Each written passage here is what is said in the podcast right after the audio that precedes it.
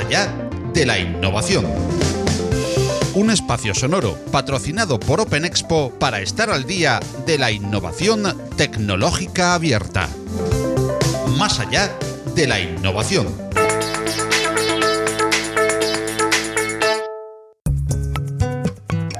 Durante la pasada edición de, Open Expo, por primera vez eh, como experiencia virtual, tuvieron lugar una serie de interesantes charlas, coloquios y mesas redondas eh, como la que protagonizan nuestro podcast de hoy, dedicado al cloud. Su título ya define su intención, cloud, de la transformación digital al core del negocio. En esta mesa redonda tendremos la oportunidad de oír a cuatro voces eh, de reputación en el sector de la nube, como son José Manuel López Doña, CTO en Sopra Esteria, Antonio David Fernández Reyes, CTO en AT Sistemas, Daniel Santo Domingo, Head of Technology en Singular, y Antonio Pizarro, Sales Director para el sur de Europa y Brasil en OVH Cloud.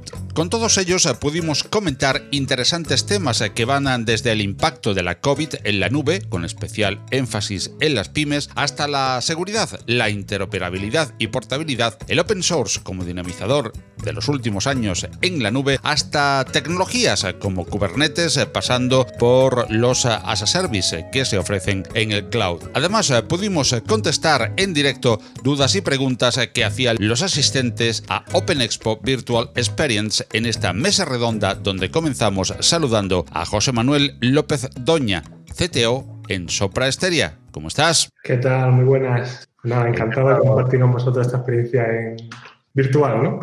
En virtual, efectivamente, este año por primera vez eh, que está resultando pues eh, más, que, más, que interesante. También queremos eh, llamar al escenario para participar en esta mesa redonda y para enriquecernos con lo que nos va a aportar a Antonio David Fernández Reyes, que es CTO en AT Sistemas. Antonio David, muy buenas, ¿qué tal? ¿Cómo estás? Hola, buenas tardes a todos. Nada, muy bien, disfrutando esta experiencia nueva una nueva experiencia para, todos y que de momento está resultando muy, muy enriquecedora. Y seguimos enriqueciéndonos eh, con aportaciones en esta mesa redonda. En esta ocasión, Daniel Santo Domingo, Head of Technology en Singular, es nuestro siguiente invitado. Hola, Daniel, ¿qué tal? No te oímos, tienes el micro, creo que tienes el micro muteado. Ya está, sí. Ahora, hola, hola a todos. Sí, sí, sí, sí. Nada, pues encantado de estar aquí con todos vosotros este ratito. Encantadísimos eh, de, tenerte con nosotros. Muchísimas eh, gracias. Y por último, pues eh, queremos que comparta escenario también para todos los presentes en esta sala IBEXA, Antonio Pizarro, que es Sales Director en OVH Cloud para el sur de Europa y Brasil. Hola Antonio, ¿qué tal? ¿Qué tal, Paco? Oye, encantado de estar aquí en esta experiencia. Veo ya la gente sentada en las sillas. Solo espero que se pueda aplaudir y todo. Así que nada, veremos, veremos. Eso, el, calor, el, calor, de la gente. eso, eso, le faltaría a la plataforma, ¿no? También uno, unos aplausos. Cada año nos vemos eh, también, Antonio, en, en, Open Expo. Pues eh, no, nos podemos dar un abrazo de esos que ahora no se pueden dar, pero bueno, tenemos otra con el codo. Con el codo. pero podemos enriquecer esta, esta experiencia de otro, de otro modo, de otra, de otra forma también. Va a ser interesante. Ya hoy veíamos antes en, en el keynote primero con, con, Chema Alonso cómo podemos hacer participar pues a, gente del otro lado del charco, ¿no? Que, que, en esta ocasión, buenos días eh, para ello, buenas tardes eh, para las personas que, que están eh, viéndonos desde España. Y vamos a, a empezar a hablar precisamente de lo que ha hecho que este año pues no sea una experiencia presencial sino virtual Open Expo, esa pandemia. En estos momentos de dificultades y que se han tenido para afrontar eh, las empresas eh, tras el COVID-19, hemos visto la relevancia que ha tenido las que, que han tenido las infraestructuras eh, IT a la hora de permitir el teletrabajo y sobre todo asegurar la continuidad del negocio. Ha sido el cloud una clave en esta rápida adaptación. ¿Qué retos os habéis encontrado para adaptar vuestras ah, plataformas y sistemas IT y sobre todo, con el título de esta mesa redonda, cómo os ha ayudado y en qué os ha beneficiado o perjudicado o habéis echado de menos el, cloud. Cualquiera de vosotros eh, puede, puede empezar, si queréis, por el orden de que, os tengo en la pantalla, por no pisarnos unos a, unos a otros, pero en cualquier momento pues, levantáis la mano o intervenís, eh, que, sois vosotros los, los, protagonistas. Antonio David. Sí, pues eh, como bien decías, es verdad que, que el cloud en este caso ha sido un acelerador Quizás no tanto de, la transformación digital como tal, porque ya las organizaciones yo creo que, estaban, que eran conscientes de su necesidad, aunque sí que es verdad que esto ha servido para animar a los últimos rezagados ¿no? a, ver que las grandes necesidades ¿no? y las grandes oportunidades que nos puede dar el cloud. Lo que yo creo que sí que el COVID ha acelerado mucho el teletrabajo y eso unido al cloud pues eh, ha, empujado mucho lo que son los puestos virtuales, ¿no? lo que sería el poder trabajar con un escritorio remoto que además está alojado en, en, un, en un, cloud, ¿no? donde tengo todo mi entorno de trabajo y ni siquiera necesito plataformar mi equipo y, puedo llevar mi, mi trabajo a, buen puerto. ¿no? Antonio. Sí, yo veo que sobre todo, bueno, ha sido una situación que nos ha cogido a todos de forma inesperada aunque ya, por ejemplo, desde el punto de vista de VH Cloud ya trabajábamos eh, en remoto y de forma muy internacional, pero, pero sí que por lo menos para los clientes nuestros eh, sí que hemos visto que, que, han tenido que adaptarse muy rápidamente. No todos han tenido esa misma capacidad y, si diferenciamos un poco en qué sector estaba cada, cada empresa, ¿no? Si hablamos de, de retail o de turismo, pues obviamente se han visto eh, altamente afectados. Y luego empresas quizá menos tecnológicas que no tenían esa capacidad o que todavía no habían dado el paso. Eh, en ese caso, nosotros lo que hemos intentado sobre todo es apoyar eh, esta situación compleja, esta situación difícil, y a través de una iniciativa como Open Solidarity, nosotros hemos colaborado para, ofrecer servicios eh, gratuitos durante esta época COVID para que las empresas pudieran nutrirse y pudieran hacer esa continuidad de negocio y que fuera real y que realmente no, no generase un impacto. ¿no? Entonces, por ejemplo, por poner un caso, eh, Alcatel Lucent Enterprise, eh, que has colaborado con nosotros en esta iniciativa, pues ha podido dar servicio de forma gratuita a más de 200.000 usuarios, que, es algo que, bueno, pues todos eh, hay que apoyar un poco ¿no? en la tecnología en situaciones que, se, que se han vuelto complejas para ciertas empresas. Daniel. En nuestro caso, somos una empresa algo más pequeña y la verdad es que somos cloud native, es decir, nosotros todos nuestros sistemas están en la nube, o sea, no tenemos prácticamente infraestructura de servidores dentro de lo que es nuestra compañía. En ese sentido, y ya tenemos muchas sedes, estamos muy acostumbrados a trabajar en remoto, ha sido un esfuerzo muy pequeño. Pero sí es cierto que, como decía Antonio, la clave está un poco en los clientes. Yo aquí, la verdad es que tengo un punto de vista un poquito curioso, menos romántico, porque si bien es cierto que creo que todo el cloud es, es un facilitador, nos ha ayudado a, a conseguir que muchas cosas sean más sencillas, más suaves, pero lo que he visto en, muchos casos ha sido que lo que realmente ha hecho funcionar a las empresas ha sido nuestras viejas y queridas VPNs, ¿no? Que ha habido mucha gente que, no le ha quedado más remedio que decir, bueno, yo tengo, no sé, 200 personas trabajando para este banco, eh, necesito que accedan al banco a través de la línea privada y les tengo que conectar al VPN, ¿no? Y entonces tengo que conseguir que mi Fortinet no se me caiga cada dos por tres o cosas de estas, ¿no? Entonces, yo creo que las VPNs siguen siendo para estas cosas muy importantes. Lo que pasa es que, claro, no es lo mismo si tú tienes una infraestructura basada en cloud eh, que si no la tienes. ¿Por qué? Porque obviamente si tú, por ejemplo, tienes aplicaciones web o tienes, por ejemplo, los servidores de ficheros, los tienes en la nube, todas las comunicaciones las cargas mucho menos. Si estás utilizando clientes pesados, rich clients o tienes los file servers en la compañía, aunque sigues utilizando el VPN, pues te cuesta mucho más. ¿no? Entonces, en este caso yo creo que el cloud yo lo veo como un facilitador que ha hecho que las cosas sean más sencillas. Pero las VPNs han seguido estando ahí. Y por último, José Manuel, estoy dando paso en esta primera ronda para que intervengamos todos en el orden en el que a mí me, aparecéis en, la pantalla, pero evidentemente las siguientes preguntas son para que las contestéis eh, quienes queráis, que podéis intervenir, eh, eh, interactuar entre vosotros, porque por, ello es un, no, es un formato de entrevista el que queremos hacer, sino un, formato mesa redonda. Pero por último, conozcamos la, opinión de, José Manuel para intervenir todos y a partir de ahí, pues ya, cada uno que intervenga en el momento en el que, en que lo estime oportuno. José Manuel.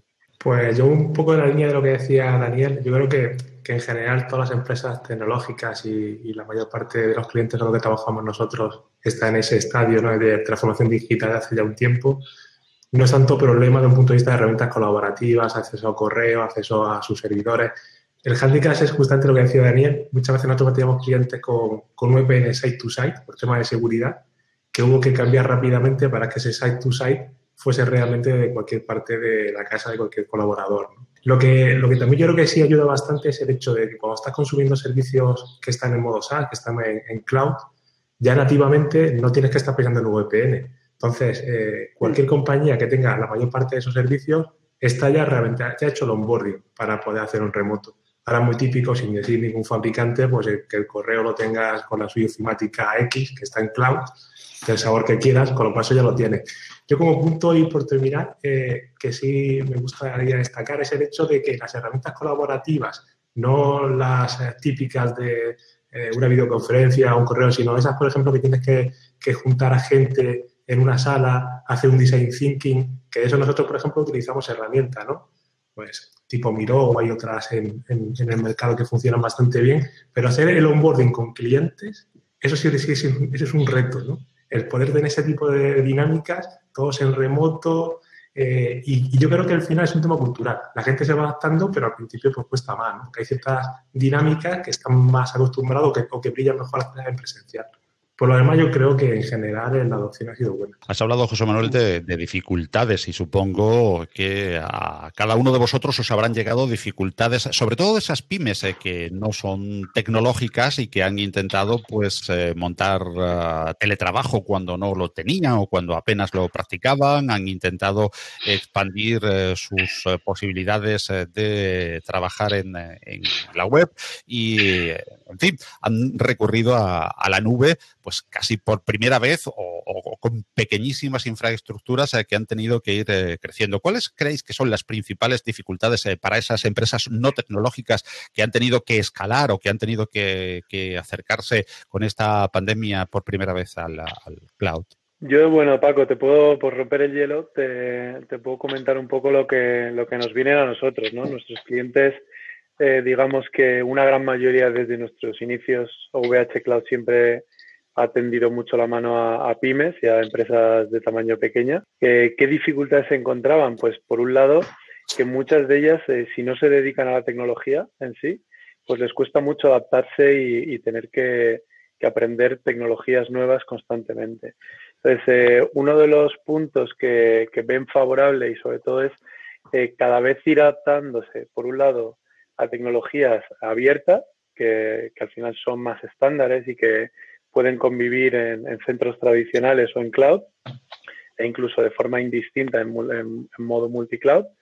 Y luego, por otro lado, el, apoyarse de, expertos, porque al final mm, no, no tenemos esa capacidad, pero tampoco tienen las pymes quizá la capacidad de absorber y, eh, conocimiento sobre tecnologías más disruptivas y que a lo mejor luego van a cambiar en seis meses o en un año. Por lo tanto, para adaptarse eh, siempre recomendamos ir de la mano de, partners, pero sobre todo partners que, consigan homologaciones, en el sentido de nosotros eh, tenemos un programa partner que lo que hacemos es certificamos a, ciertos, eh, digamos, empresas que son especialistas en diferentes tecnologías, pueden ser en Kubernetes, puede ser en, en Hosted Private Cloud de VMware, diferentes tecnologías y esa especialización, digamos que orienta mucho más a poder ofrecer un servicio llave en mano, que al final es lo que una pyme eh, requiere, ¿no? En cualquier caso. Sí, yo, yo, una cosa que estoy completamente de acuerdo con Antonio es en, el hecho de que a las pymes, por su tamaño y su capacidad, obviamente hay que acompañarlas, ¿no? Más que, a las grandes empresas, quizás. Eh, yo creo que uno de los, otro tema importante en el caso de las pymes de cara a su, su migración a cloud es Primero es la inercia, es decir, hay muchas pymes que son pequeñas, que tienen, digamos, software, vamos a llamar entre comillas, bastante antiguo, obsoleto, pero tienen muy poca eh, ellos iniciativa de cambiar, porque dicen, bueno, yo tengo cubierta mi facturación, tengo cubierta una serie de cosas, pues en principio, pues estoy, estoy bien, no, no voy a, cambiar, ¿no? Entonces, yo lo que creo es que en las pymes, siempre descontando con esto las startups, que quizás tienen otra dinámica diferente, pero, pero donde yo creo que las, las pymes tienen una oportunidad muy buena y están, es donde más está, quizás, quizás Antonio me corrige, pero yo creo que tienen mucho empuje, es en la parte del software as a service, es decir, es, en el suscribirse a, software específico de su sector, de, en el cual ellos realmente eh, a través de web lo tienen todo y no se tienen que preocupar, porque realmente es que no se quieren preocupar. Es decir, si tú eres un, procurador, pues tienes su software específico, te dan el servicio eh, a través de la nube y perfecto. Pero la inercia y sacarles de esa inercia es difícil. Yo creo que las empresas, las pymes nuevas que se constituyen, es más fácil movilizarlas y hacer que vayan hacia escenarios más en la nube, sobre todo hacia software as a service. Las que son quizás más antiguas, pues parece como que va a ser más difícil y va a ser fundamental que tengan ahí gente, eh, empresas expertas que les vayan a ayudar en esa transición. ¿no? Sí, vamos, totalmente de acuerdo con lo que comentabais. Eh, realmente nosotros nos encontramos pymes que, que necesitan dar ese salto y es verdad que, la tecnología que manejan ¿no? es, es, antigua y necesitan una transformación o un acompañamiento más profundo, ¿no? No solo el saltar a usar esos, ese, ese, cloud o esos nuevos software como servicios, sino también, oye, cambio de procesos y, formación y acompañamiento, ¿no? Sobre todo. José Manuel pedía la, palabra. Sí, yo, yo, creo que un poco estoy, estoy de acuerdo con lo que comentaban los compañeros. El, problema del cloud es que, eh, por ejemplo, lo decía Daniel, si vas a un modelo SaaS es sencillo utilizar, ¿no? Dime cuál es el servicio de contabilidad, de CRM y lo utilizas y ya está. Eh, pero lo que es desarrollar en, el cloud, si no eres una empresa de ingeniería, puede ser un mundo, ¿no? Es decir, cuando le hablas a alguien de lo primero que tienes que hacer es un landing zone, tienes que crearte una suscripción, tienes que ver si tienes que montar un VPN, tienes que gestionar los costes, porque los, los costes en cloud pueden ser eh, bastante complejos. De hecho, eh, al final tú tienes una suscripción y puedes levantar eh, un mogollón de máquinas sin darte cuenta y que tiene un coste desorbitado, ¿no? Eh, el hecho de la seguridad, es decir, la seguridad de infraestructura es parte de la plataforma cloud, pero la seguridad del software que tú desplegas y configuras es parte tuya. Con lo cual ahí o vas a servicios SaaS, como decía Daniel, o vas a servicios autogestionados en el cual eh, le llevan muy de la mano, porque no hablamos de grandes corporaciones que tienen un área de arquitectura que puedan soportar todo eso. Con lo cual, eh, para ellos puede ser bastante complicado dar ese salto al cloud. A diferencia de lo que al final intuimos nosotros que nos dedicamos a esto en el día a día y lo vemos más sencillo. Habéis hablado de, seguridad y, supongo que muchos de los eh, clientes que, por primera vez han recurrido a vosotros eh, con esta pandemia, pues eh, quizás no tienen demasiado en cuenta que la seguridad no solamente está en, los servicios que, les podéis ofrecer desde la nube, sino que la seguridad tiene que empezar también en, sus propios equipos. ¿Os habéis encontrado muchos problemas de este tipo? Bueno, sobre todo hemos tenido que hacer mucho hincapié en lo que comentas, Paco, que, hay un principio de responsabilidad compartida cuando uno está desarrollando, desplegando sus soluciones en un cloud y tenemos que tener eh, mucho conocimiento de hasta, hasta dónde el proveedor de cloud eh, nos garantiza una serie de, bueno, de parámetros de confianza y de seguridad y desde qué punto somos nosotros responsables de, mantener sobre todo la información. ¿no? Aquí la seguridad del dato es un punto eh, muy interesante porque, porque bueno, eh, con la legislación vigente y, las capacidades que tienen los cloud, pues eh, hay compañías que, bueno, lo ven como un, problema, ¿no? Un problema que tienen que estudiar bien. Yo creo que un punto que tiene interesante el, el cloud es que eh, también te obliga a cambiar un poco tu perspectiva, ¿no? Es decir, ya no puedes pensar en lo típico, ¿no? Que siempre se ha comentado, ya no puedes pensar en mascotas, ya no tienes instancias que tengas el control absoluto, ya realmente dependes de, hardware que te está poniendo a disposición un, tercero, ¿no? Con lo cual, es súper importante. Yo creo que eso además se interioriza rápido. El tema de seguridad, el tema de la residencia, tolerancia a fallos, cómo gestionar la eh, elasticidad. Lo bueno de abordar el cloud es que tus arquitecturas eh, tienen que abrazar eso. Con lo cual, a lo mejor tenías, estaba en tu zona de confort, en tus sistemas on-prem, y aunque tú creas que eso lo estás haciendo bien, no estás en el estado del arte. Entonces, yo creo que una cosa que, que siempre viene bien a cualquier empresa de un tamaño ya mediano, que, tenga capacidad también para, para, interiorizar este tipo de prácticas, saltar al cloud es un salto también de ponerte al día los estándares y las buenas prácticas que hay en la industria.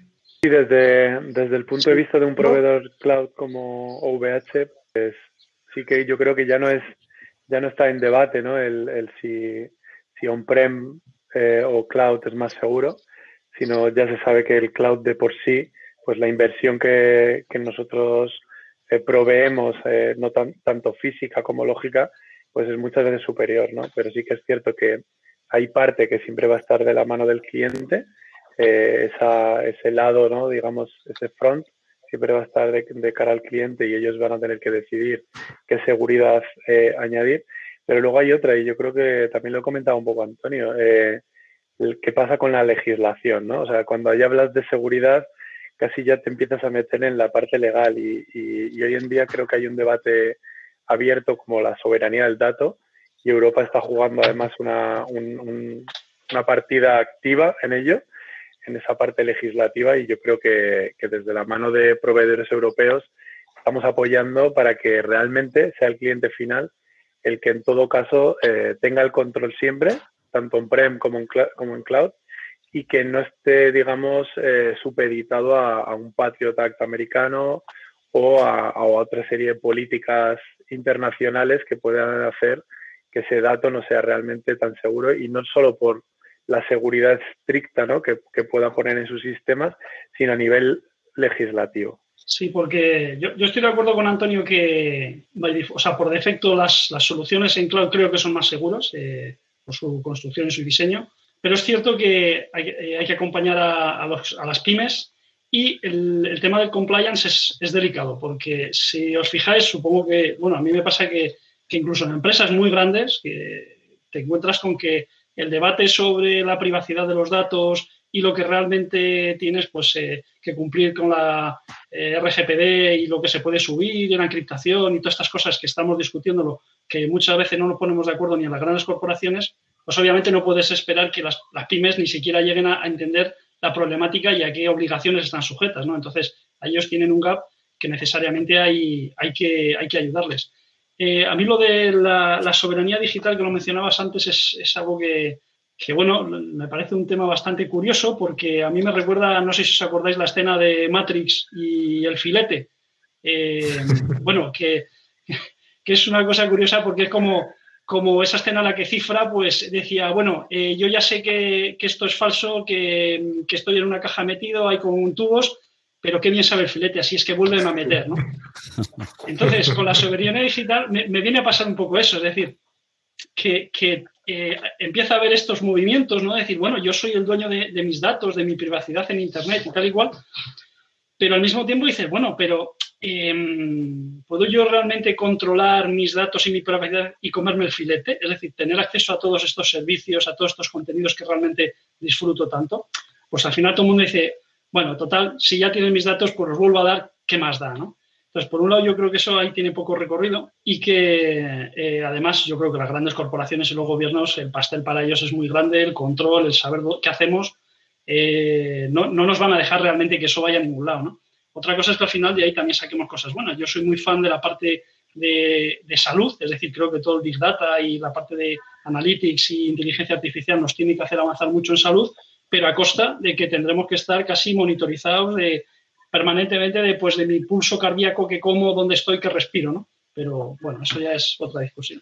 Ahora, de todos modos, si, os parece, para, concluir, vamos a, volver un poco sobre, sobre el dato y, sobre hacia dónde creéis que, se dirige el, sector en, estos temas, porque es muy interesante eh, también ese punto. Pero antes de ello, eh, me gustaría plantearos eh, que una de las tendencias que, aparece como en los principales estudios del sector es el uso de, múltiples nubes o el multi-cloud, como también se, se le llama.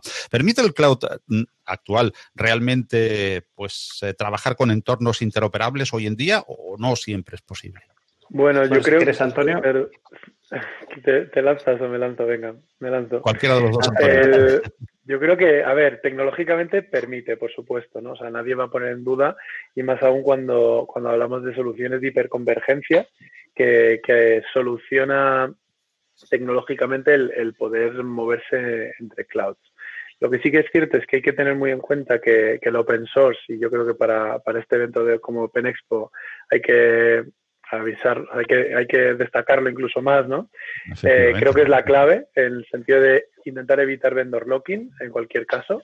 Por eso nosotros apostamos siempre por, el Open eh, frente a, cualquier tecnología propietaria, que hace que sea mucho más difícil al final la interoperabilidad. Pero luego hay otra parte que, que vienen a ser esos costes ocultos ¿no? que, antes hablabais de, cómo, cómo, hacer un, control sobre esos costes, cuando hablamos ya de multicloud se convierte en algo mucho más complejo y es porque uno de ellos es el, coste del tráfico, donde muchas veces mm. mover realmente cargas de trabajo entre un proveedor cloud y otro es, es viable, pero a nivel de coste no lo es. Entonces, desde nuestro punto de vista, hemos querido facilitar que, el, que el multicloud sea real, facilitando cero coste de tráfico y yo creo que eso es una cosa que, va, a ayudar a que, a que esa interoperabilidad, como tú decías Paco, sea real y, y, al final no deja de ser eh, que, bueno, que tecnológicamente estamos preparados, pero siempre hay un, un punto, ¿no? Un challenge donde yo creo que, que tenemos que dar ese siguiente paso, ¿no? Para que lo sea real. Quiero hacer constar también eh, para todos nuestros eh, oyentes nuestros espectadores, los que están asistiendo a esta, mesa redonda, que podemos eh, dedicar los últimos cinco minutos a algunas preguntas. Probablemente no podamos atender a todas, a las que tengan nuestros contertulios y que, puedan responder a alguna inquietud que no estemos planteando desde, desde este moderador. Pero pueden, pueden hacerlo en los últimos cinco minutos y después cualquier cualquiera de los participantes de la mesa redonda que, quiera y pueda eh, ir a, la sala Q&A, a la mesa, perdón, eh, Q&A, pues algunos de los participantes de esta mesa que puedan estarán también allí para en el tiempo de networking, esos 15 minutos que quedarán hasta las 6 de la tarde, hora de la próxima ponencia, pues eh, estar también pues, haciendo las preguntas, las consultas que estimen oportunas a cualquiera de, nuestros invitados. Y también otra fórmula es levantando la mano y le, subo al, escenario para que, veamos a, quién pregunta y puedan, y puedan participar. Así que hay muchas ah, maneras a través del, chat. Ahí se me puede perder un poquito más entre todos los, saludos. Nos están saludando desde Perú, Brasil. Pues saludos a, esos queridos países eh, que también tienen la oportunidad este año con esta experiencia virtual de, participar en, Open Expo. Y hablábamos de esa interoperabilidad. Eh, en el eh, multi-cloud. Eh, podéis continuar cualquiera de, vosotros. Ah, había hablado Antonio Pizarro mientras yo recordaba las, ah, las posibilidades de preguntas. Sí, yo quería, yo quería añadir eh, a una parte que ha comentado Antonio, que es verdad que hay que evitar ese, ese vendor locking, ¿no? Y, muchas veces los cloud públicos así de, de, partida, si vamos solo a infraestructura como código, o sea, infraestructura como servicio, es, es complicado que haya una interoperabilidad, pero la orientación de las nuevas arquitecturas a plataformas de runtime como Kubernetes. O orientación serverless, ahí sí que nos ayudan a tener, a tener cargas de trabajo que podamos repartir. Entre, entre múltiples clouds. Eh, sí que es verdad que ahí lo que comentaba Antonio, los costes es importante porque cada cloud maneja eh, una, una, arquitectura de costes diferente y puede ser complejo el, el, tener el dato fino de los costes que está carreando eso. Y por otro lado, también eh, nosotros siempre mm, remarcamos mucho la importancia de hacerlo con, con, una orientación de infraestructura como código, es decir, no eh, necesitamos que la infraestructura sea, sea repetible y sea gobernable y, necesitamos eso, definirla eh, con una capa de abstracción que no se nos acople a ninguno de las APIs, por así decirlo, de los cloud públicos y trabajar sobre ese modelo, modelo abstracto para que podamos decidir en cualquier momento si nos llevamos eh, una carga u otro aprovechando las ventajas de cada cloud, ¿no? teniendo en cuenta qué es lo que queremos obtener de, de cada cloud. Yo, yo quería hacer un matiz porque no sé si estamos aquí confundiendo dos términos o los estamos usando a la vez, que es, una cosa es cuando hablamos de la interoperatividad entre los sistemas, los que lo podemos tener en distintas clouds, y otra para mí es la portabilidad, es que es cuando yo tengo un servicio en una nube en concreto y digo, joder, eh, ahora está más barato, imagínate, en otra nube y me lo quiero llevar, ¿no? Entonces, yo creo que lo que acabas de decir, Antonio, va más en la línea de la, de la portabilidad, es decir, que si yo a lo mejor estoy trabajando, y es un ejemplo muy claro, si yo a lo mejor tengo un, sistema que tengo todos los entornos de desarrollo, de integración continua, etcétera, y, tengo la infraestructura como código, despliegue continuo y todo, si me lo quiero llevar a otro proveedor, todos esos scripts que tengo pues de, herramientas como Terraform, etcétera, no me valen, me los tengo que, los tengo que cambiar. No te digo ya si estoy dependiendo de, eso sería más si estoy trabajando en, en infrastructure, o sea, as a service, si me voy a otras cosas como software, obviamente el, destrozo es mayor, ¿no? Yo creo que la, interoperabilidad sí es cierto que se puede hacer, como decía Antonio al principio, porque podemos conectar las nubes. No es, no es que sea especialmente fácil según el escenario. Yo, a mí me ha, me ha tocado hacer integraciones, por ejemplo, en temas de autenticación y autorización, y aunque sobre el papel es muy fácil, luego parece que cuesta un poquito. pero donde realmente está la clave es decir, yo realmente esto me lo puedo llevar a otro proveedor de nube y cuál es el esfuerzo, ¿no? Y ahí es donde yo creo que, que entra en juego la portabilidad más que la interoperabilidad, ¿no? Yo estoy ahí, estoy de acuerdo con, con Daniel. Es decir, la clave del, del multicloud, y de hecho en el, año pasado en todos los foros que ibas de cloud, ya la gente no te preguntaba el cloud, te preguntaba, ayúdame a gobernar diferentes cloud, es el tema de, de, mover carga. Ahí lo que decía Antonio, evidentemente te vas al sistema de contenedores, Kubernetes, etc., pues tienes garantizado el tema de la portabilidad, al menos, porque después la versión de Kubernetes en cada plataforma no es exactamente la misma, con lo cual tienes que tener cuidado con, con los goodies que hay alrededor. Yo creo que al final, vayas a un MIA, vayas a un PAS, si tienes eso claro, puedes tener los scripts un poco más complejos, pero puedes mover carga. Yo creo que eso está más o menos solución a nivel técnico.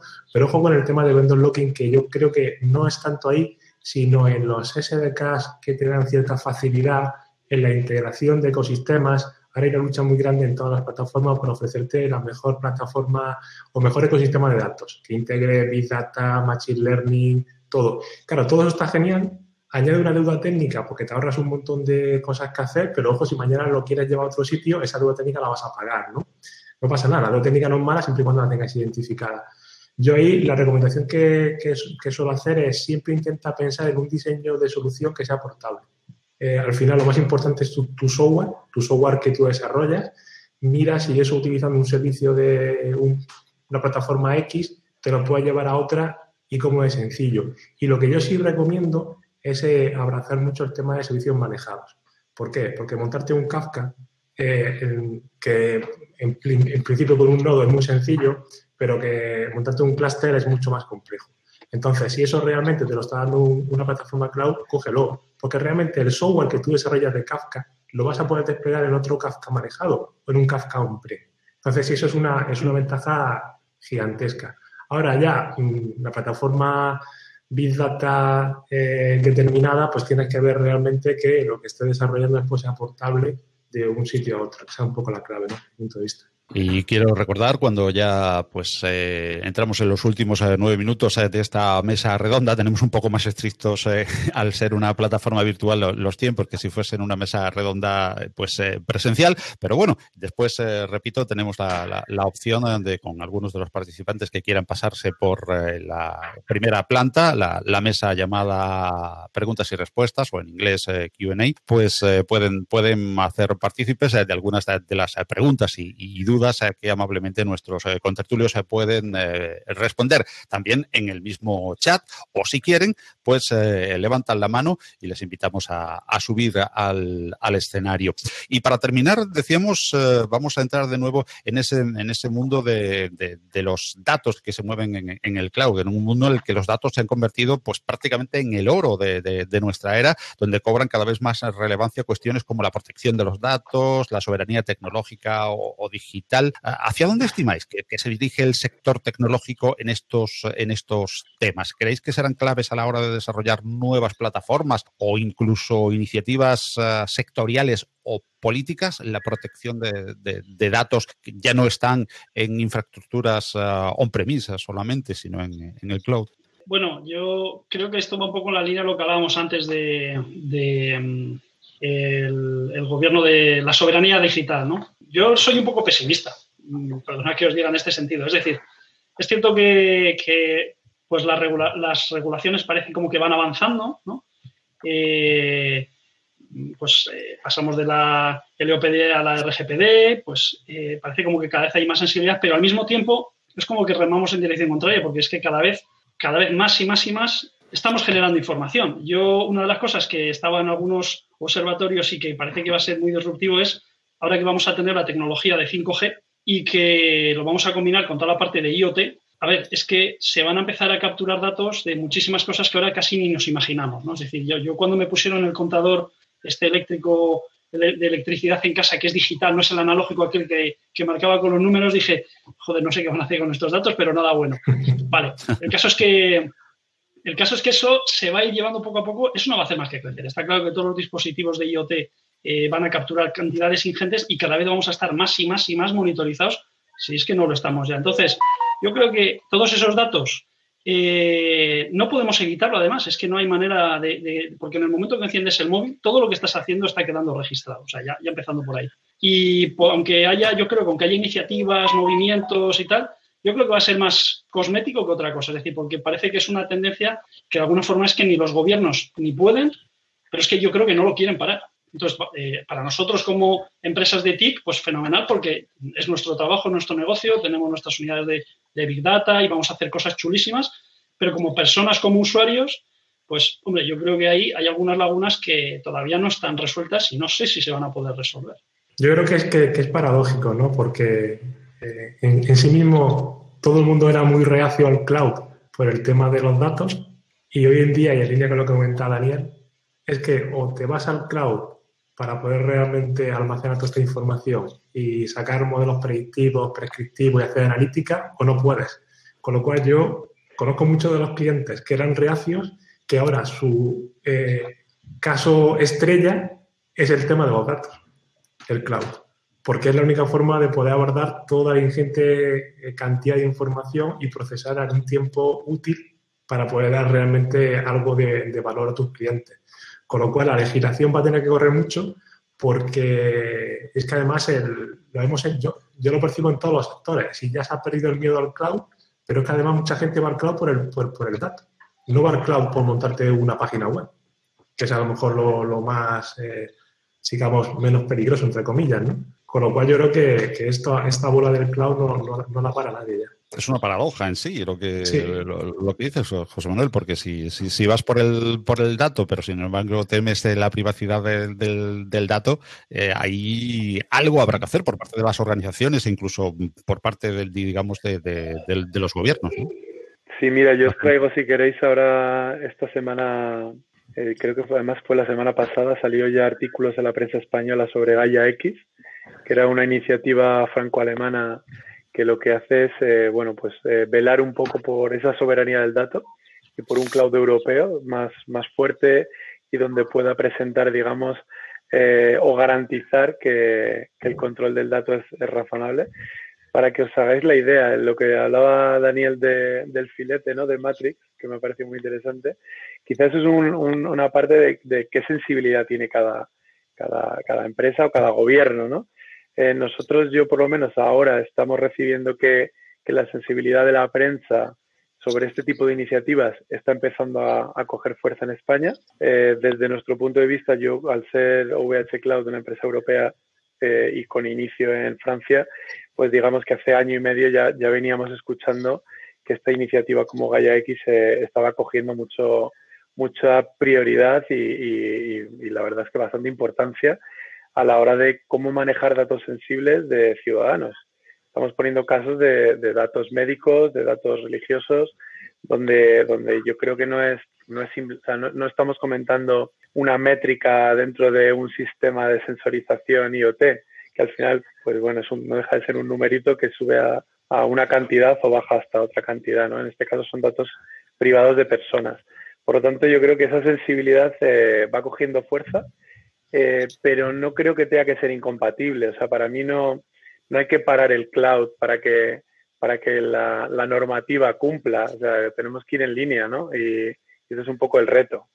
El, el, que, el que la tecnología siempre sea un apoyo y que, y que nunca vaya a ser un freno, por supuesto. Como decíamos, entramos ya en la, en la, recta final, los dos últimos minutos de esta mesa redonda, en la cual los queremos. Eh, no hay preguntas de momento, no sé si alguien ha levantado la mano, no, tampoco las hay en el, en el chat. Sí, parece que para Daniel eh, Santos, con respecto, nos comenta, los contadores digitales usan protocolos de comunicación DLMS.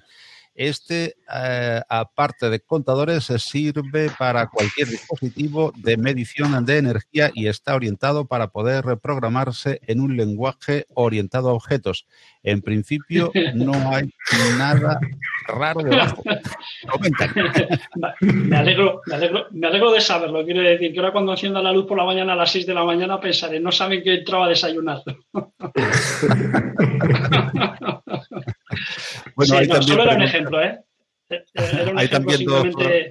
Ilustrativo, ilustrativo. Hay dos preguntas más, vamos a intentar eh, hacerlo en este último minuto. ¿Cómo habéis adaptado la cultura DevOps a los eh, diferentes eh, cloud públicos? Es una, es una de ellas. Y la otra, habéis hablado de Cloud Open. ¿Podrías explicar un poco más, Antonio, esta posición? Bueno, como la primera, la última va para Antonio, directamente Antonio que la responda, y después hacemos la, la otra, la de DevOps. Antonio. Que, Antonio, como tenemos repetido. Eh, creo que se, que se refiere a Antonio Pizarro, porque habló antes del, tema Open, ¿no? Sí, bueno, eh, con respecto a Open, pues nosotros, por ejemplo, nuestro cloud, público está directamente diseñado en, en, OpenStack. Y luego la capa por encima que estamos ofreciendo gestionada es Kubernetes, lo que, lo que facilita esa, esa hiperconvergencia entre, entre nubes para cualquiera de, los otros contertulios. Eh, ¿Cómo habéis eh, adaptado la cultura DevOps a los eh, diferentes cloud públicos? Yo diría que, ahí es que realmente si no, si no tienes cultura DevOps es muy complicado trabajar con los cloud públicos. Con lo cual, una gran ventaja que tienes es que son plataformas también con muchísima documentación que te llevan una cosa que, que, que se ha comentado como el tema de infraestructura como código, con lo cual es, digamos, es sencillo adoptarla y si no la adoptas, es que no vamos a trabajar de forma eficiente con ellos. Y vamos con una última pregunta para cerrar, hablando también de, DevOps. Eh, ¿Creéis que la oferta del perfil DevOps eh, aumentará frente a la de SysOp? ¿Un vaticinio? ¿Quién lo tiene? bueno, yo si quieres te digo mi opinión. Es decir, eh, creo que ahora mismo nosotros nos cuesta más encontrar gente de DevOps que de SysOp. En ese sentido, creo que sí, que van a tener que crecer más la, parte de Evo, porque tenemos que cubrir ahí una demanda para unos perfiles muy más pegados para mí a desarrollo, a todo lo que tiene que ver con integración, ciclo de vida, etcétera, que quizás es algo diferente a lo que tradicionalmente pues está viniendo del mundo más de sistemas hacia la nube, ¿no? Entonces yo creo que crecerá más DevOps, sí. Sí, y además, y además son, son perfiles DevOps que es que hablando de cloud también van a tener que ser eh, estar complementados con conocimiento de, esos cloud públicos, ¿no? Donde se va a hacer ese ciclo de vida y ese despliegue. Entonces, bueno, eh, la heterogeneidad de conocimiento pues se aumenta, ¿no? Y va, a ser más, más complejo. Sí, yo puedo comentaros desde el punto de vista de, bueno, empresa internacional, eh, perfiles DevOps cada vez están más cotizados Tal es así que, nosotros, bueno, tenemos oficinas por todo el mundo que muchas veces cuando abrimos las posiciones de DevOps las abrimos a que, que al final sea el candidato, el, digamos, el mejor candidato el que, el que pueda aplicar sin, tener en cuenta dónde está, ¿no? Entonces, al final, no, eso nos abre un poco las posibilidades de, adquirir perfiles eh, altos, ¿no? de, calidad. De hecho, de hecho, es curioso porque yo siempre me ha hecho mucha gracia y dice perfiles DevOps. DevOps es una cultura.